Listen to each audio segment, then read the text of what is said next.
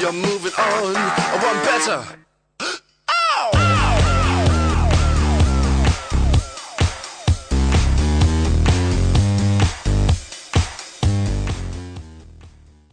François Asselineau, bonjour. Vous êtes euh, diplômé d'HEC, énarque, inspecteur général des finances. Vous avez été directeur de cabinet euh, de Françoise de Palafieux au ministre du Tourisme, et avant cela conseiller de Gérard Longuet euh, lorsqu'il était ministre de l'Industrie et des Affaires étrangères, conseiller également de Hervé de Charette aux Affaires étrangères.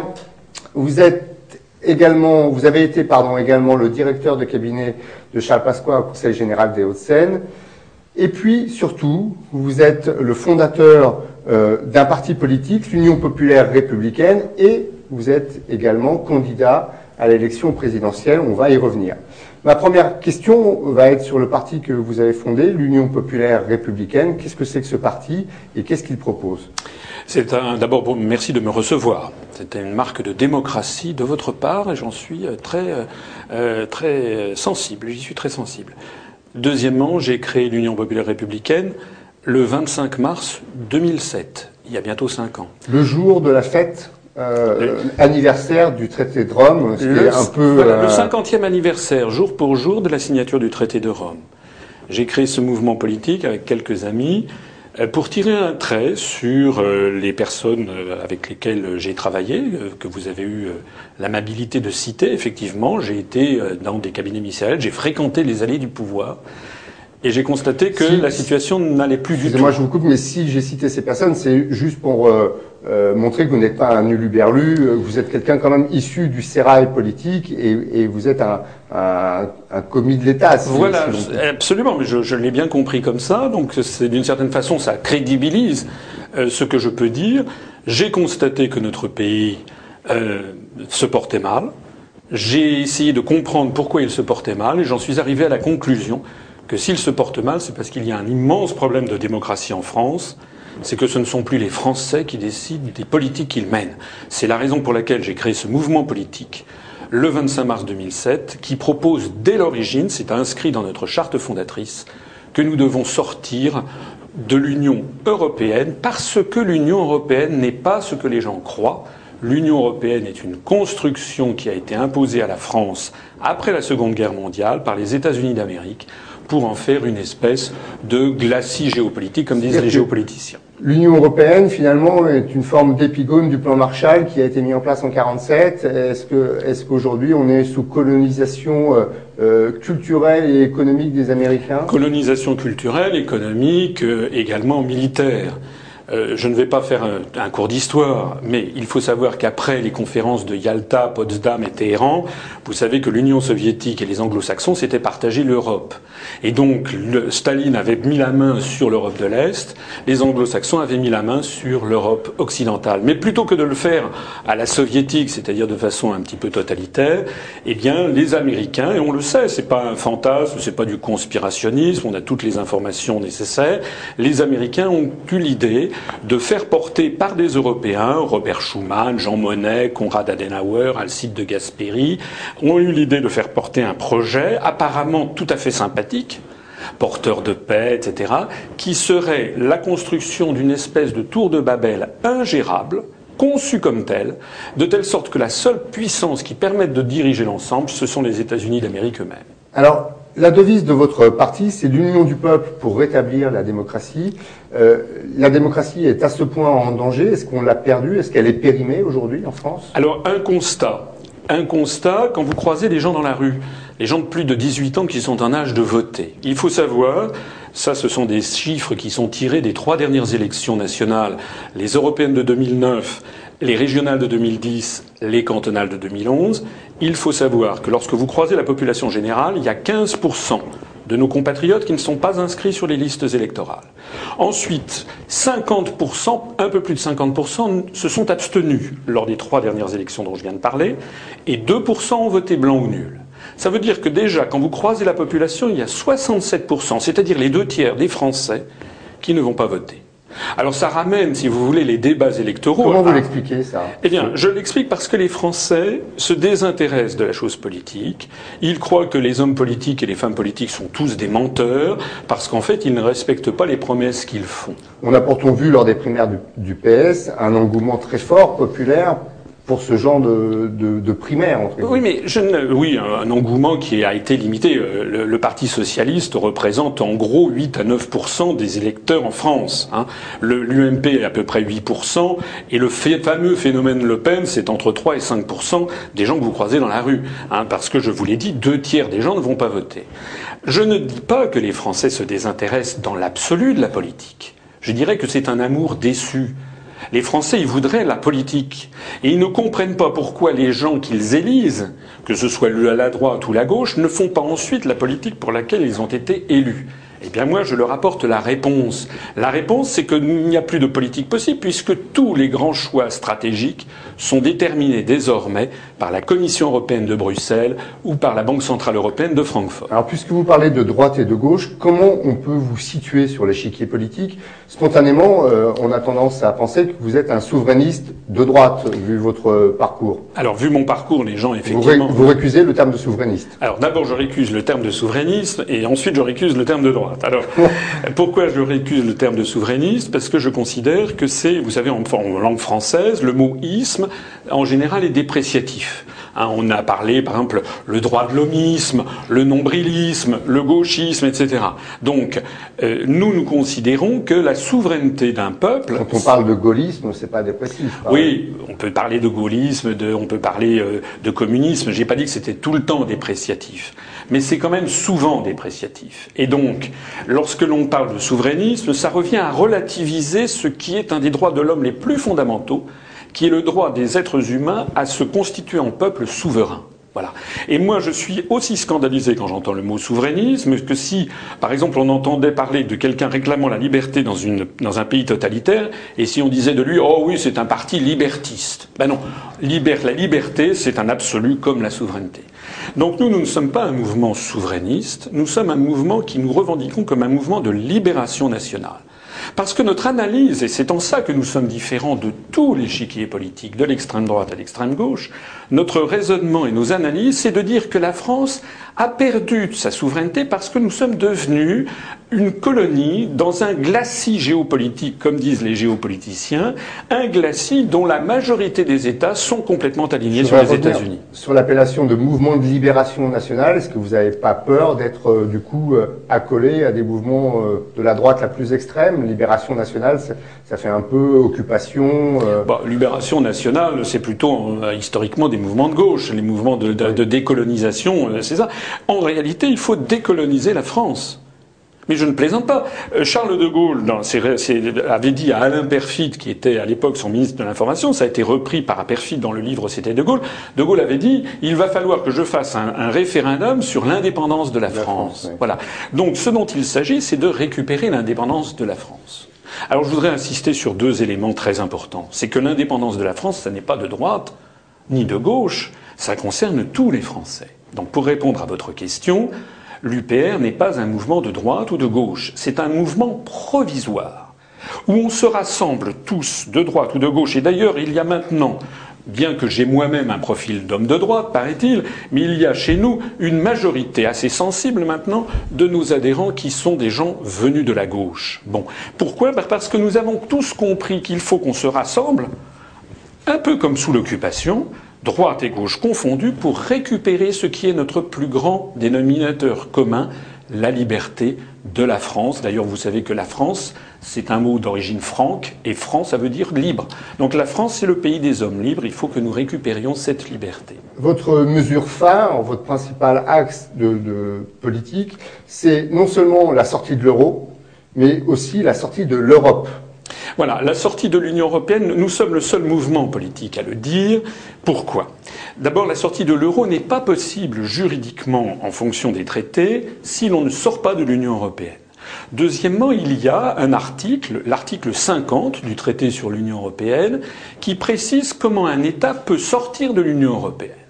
Donc, déjà, il y a un article qui existe. Puisque l'article existe, nous, nous voulons que l'on en parle.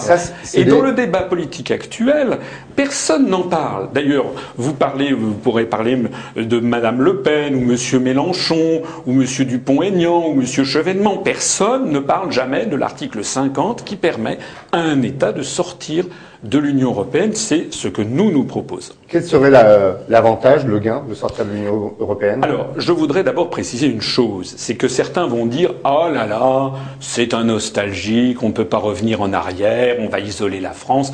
Tout ça, ce sont, c'est du bobard. Vous savez que la Suisse ou la Norvège, par exemple, sont des États qui ne sont pas dans l'Union européenne et qui se portent extrêmement bien. D'ailleurs, ils, sont les pays où, les, populations sont les plus heureuses d'après le calcul de l'indice de développement humain du programme des Nations Unies pour le développement. J'ajoute un autre élément, c'est que la France est dans une infinité de traités bilatéraux ou internationaux. Lorsque nous serons sortis de l'Union européenne, la France sera toujours au Conseil de sécurité des Nations unies, à l'ONU, au Fonds monétaire international, à la Banque mondiale, à l'Organisation mondiale de la santé. Est-ce que vous restez dans le commandement intégré de l'OTAN Non, alors ça c'est autre chose, sur lequel je vais revenir dans un instant, mais je voudrais terminer mon propos en disant que même en Europe, il y a une instance, une institution qui s'appelle le Conseil de l'Europe et qui, elle, rassemble tous les pays d'Europe, à l'exception de la Biélorussie, mais qui concerne notamment, qui rassemble notamment la Russie et l'Ukraine. Donc nous avons une espèce d'ONU régionale qui s'appelle le Conseil de l'Europe, qui n'est plus sous la main des Américains et dans lequel nous serions tout à fait à l'aise de rester. Donc c'est la première chose que je voudrais dire, c'est que sortir de l'Union européenne, ça n'est absolument pas s'isoler. Hein. C'est comme si vous disiez à quelqu'un il faut que vous vous paxiez avec l'ensemble des habitants de votre immeuble et que, que la personne là qui vous dit ça dit non et que vous lui rétorquez ah mais vous n'allez pas vivre comme un ermite au fond de votre grotte. Plaisanterie. On, peut très bien sortir de l'Union européenne en étant lié avec le monde entier. Revenir, sortir de l'euro, enfin de l'Europe et de l'euro, c'est quand même prendre un risque monétaire fort, c'est-à-dire euh, le risque de revenir au front et d'avoir une monnaie euh, qui soit euh, la proie justement de, de, spéculation. Non mais attendez, est-ce que vous croyez que la situation va, va bien? Vous avez vu que M. Joseph Stiglitz, il y a deux jours, prix Nobel d'économie, a dit que ce sont les pays qui sortiront les premiers de l'euro qui s'en sortiront le mieux. La question, alors je n'ai pas le temps de l'expliquer maintenant, je fais des conférences qui sont disponibles sur Internet. La question n'est pas de savoir si euh, l'euro va survivre ou pas. L'euro est de toute façon condamné à horizon de deux jours, de six mois ou de, dix ans. De toute façon, comme toutes les monnaies plurinationales, il, va exploser. Ce que nous nous disons, c'est que si nous récupérons, si nous sortons de l'euro, nous allons récupérer notre politique monétaire. C'est-à-dire, nous serons maîtres de notre, taux d'intérêt et nous pourrons également gérer le taux de change externe du franc. C'est ce que font d'ailleurs, et ils s'en portent très bien, non seulement la Suisse et la Norvège dont je parlais tout à l'heure qui ne sont pas dans l'Union européenne, mais certains membres de l'Union européenne qui ne sont pas dans l'euro, je pense par exemple à la Suède ou au Danemark. En décembre 2011, vous vous déclarez candidat euh, à l'élection présidentielle française. Euh, comment euh, se passe euh, la récolte des signatures, des parrainages? Est-ce que vous avez vos signatures? Alors, euh, actuel, à l'heure actuelle, personne n'a ses signatures, comme vous le savez, puisque les signatures officielles doivent être... assuré de les avoir alors Qui doivent être récupérées sur un formulaire? Vous avez jusqu'au 16 mars, voilà. ça? Donc, je, nous, je suis, les équipes qui sont avec moi, nous sommes comme tout le monde, nous essayons de les récupérer. Simplement, c'est évidemment, c'est extrêmement difficile. C'est extrêmement difficile parce que les maires qui, a, qui ont une étiquette UMP ou PS ont reçu instruction de leur parti de refuser la signature à quiconque qui ne soit pas M. Sarkozy ou M. Hollande. Bon. Deuxièmement, les maires des petits villages, eux, sont dans des communautés de communes et même quand ils nous aiment bien, ils disent mais je risque d'être pénalisé parce que il y aura tel ou tel maire de l'UMP ou du PS qui va me, me Est-ce qu'en conséquence, vous êtes pour l'anonymat des parrainages? Non, je suis comme le propose Marine Le Pen et Christine Boutin qui reprend cette. cette euh, Oui, bien, bien de, de, toute façon, c'est vrai que le, le, le nom, enfin la publicité des parrainages est un total déni de démocratie. Mais moi, je vais plus loin. C'est en vertu de quoi est-ce que 45 000 Français c'est-à-dire, voilà, en vertu de quoi 45 000 Français peuvent faire une espèce de premier tour, parce que c'est de ça qu'il s'agit, peuvent faire une espèce de premier tour au nom des 44 millions d'électeurs. Je rappelle au demeurant qu'il y a plus de 40 candidats déclarés, avec des, des, candidatures qui sont des candidatures de témoignage ou un peu, euh, un peu excentriques, qui n'est pas votre cas, mais euh, parmi ces 40 candidats, on entend parler très peu d'un certain nombre d'entre eux, dont votre candidature, qui reste, euh, comment dire, assez sourde, notamment dans les médias. Est-ce que les médias euh, vous ont blacklisté ah bah, écoutez, écoutez nous avons envoyé 58 lettres avec recommandés accusés de réception aux 58 plus grandes télévisions, radios et journaux de France. Nous avons reçu les 58 recommandés et nous, je n'ai toujours été invité par personne. J'ai présenté, donc vos, vos auditeurs pourront aller visionner sur Internet le programme que j'ai présenté le 3 décembre dernier. Ça va faire maintenant, ça fait, ça fait deux mois que j'ai présenté un programme à nul autre pareil qui s'inspire étroitement du programme du Conseil national de la résistance de 1944, parce que notre programme va bien au-delà que de sortir de l'Union européenne. Il y a notamment tout un programme en matière de réformes institutionnelles, de réformes sociales, de nationalisation, de renationalisation d'un certain nombre de services publics qui sont d'une très grande importance. Eh bien, les médias font comme si je n'existais pas. Je suis le candidat dont même le nom ne doit pas être, ne doit pas être prononcé. Et dans, dans, les sondages, vous avez deux types de sondages en ligne sur Internet. Vous avez ceux où je suis, où je fais comme sur Agoravox, où il y a plus de 30 000 votants et je suis à plus de 6 et puis il y a tous les autres sondages dits officiels où je n'apparais pas et où en revanche on fait mousser des candidats qui euh, ne représentent pas grand-chose. Si vous étiez élu euh, président de la République, deux questions. Avec qui gouverneriez-vous, premièrement, et quelle est la première mesure phare que vous prendriez? Alors la première mesure phare, ce serait de mettre en œuvre ce que j'ai dit, c'est-à-dire l'application de l'article 50 du traité sur l'Union européenne, puisque j'aurais été élu là-dessus. C'est-à-dire qu'en vertu de cet article, je demanderai, euh, j'organiserai une réunion des 26 autres chefs d'État et de gouvernement de l'Union européenne, et je leur dirai que le, le peuple français a décidé, conformément à l'article 50, de sortir de l'Union européenne, et en vertu de l'alinéa 2 de cet article, nous commencerons des négociations pour la sortie, négociations qui ne peuvent pas durer plus de deux ans en vertu de la ligne 3. quelle est la première décision que vous prendriez sur des sujets dits sociétaux? Alors sur les sujets sociétaux, euh, vous faites bien d'en parler, ce sont des sujets dont nous ne parlons pas. C'est-à-dire, ben, nous n'en parlons pas parce que notre objectif, c'est de rétablir la démocratie. Je ne prétends pas avoir des réponses à tout. Nous, nous voulons rétablir en France le libre jeu démocratique entre la droite et la gauche.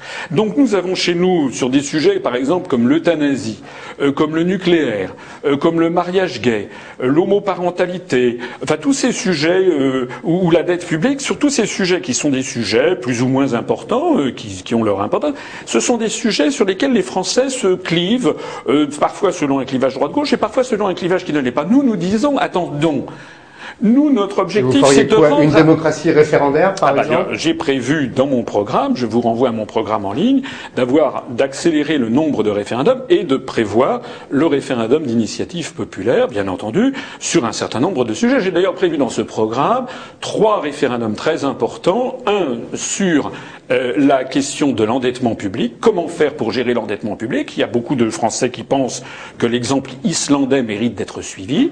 Deux, sur les questions d'immigration, parce que c'est un sujet qui est très, qui travaille la société française et dont il faudrait parler de façon honnête, sans extrémisme, parce qu'il y a beaucoup de drames humains qui se cachent derrière. Donc que les Français en débattent librement pour qu'une fois pour toutes on arrête avec cette espèce de, cancer idéologique qui ronge la société française. Et puis, troisièmement, sur les questions énergétiques, parce que, effectivement, il faut choisir, il va falloir faire des choix énergétiques et c'est au peuple français de le déterminer. Donc, nous ne, euh, si vous voulez, euh, je, vais, je, vais, vous répondre à, votre question. Imaginez que quelqu'un soit venu voir le général de Gaulle le 19 juin 1940, le lendemain du 18 juin, et dit au général, écoutez, j'ai entendu votre discours d'hier, c'est très bien, mais avant de vous rejoindre, je voudrais savoir ce que vous allez faire de l'avenir des houillères du bassin de Lorraine. Bon, ben, De Gaulle aurait dit, écoutez, il y a des priorités. La priorité, c'était de récupérer la souveraineté de la France. C'est notre priorité. Nous ne sommes en aucun cas un mouvement xénophobe, un mouvement raciste, un mouvement belliciste. Nous sommes exactement le contraire. Parce qu'il faut que vos auditeurs comprennent bien. C'est important de le préciser. Ah oui, il faut que vos auditeurs comprennent bien que nous sommes actuellement lancés dans un processus D'ailleurs, ceux qui s'informent le plus, on commence à bien le saisir, qui nous emmènent vers des guerres néocoloniales. Et si l'on y réfléchit bien, la construction européenne, avec le marché transatlantique qui se profile, consiste à créer un bloc blanc séparé du reste du monde. C'est d'inspiration anglo-saxonne. Excusez-moi de le dire, c'est la reconstitution d'un apartheid au niveau planétaire. C'est contre, ça, contre ça que nous nous battons. Je vous remercie. Nous nous retrouvons la semaine prochaine pour une nouvelle émission de Le Bœuf par les cornes.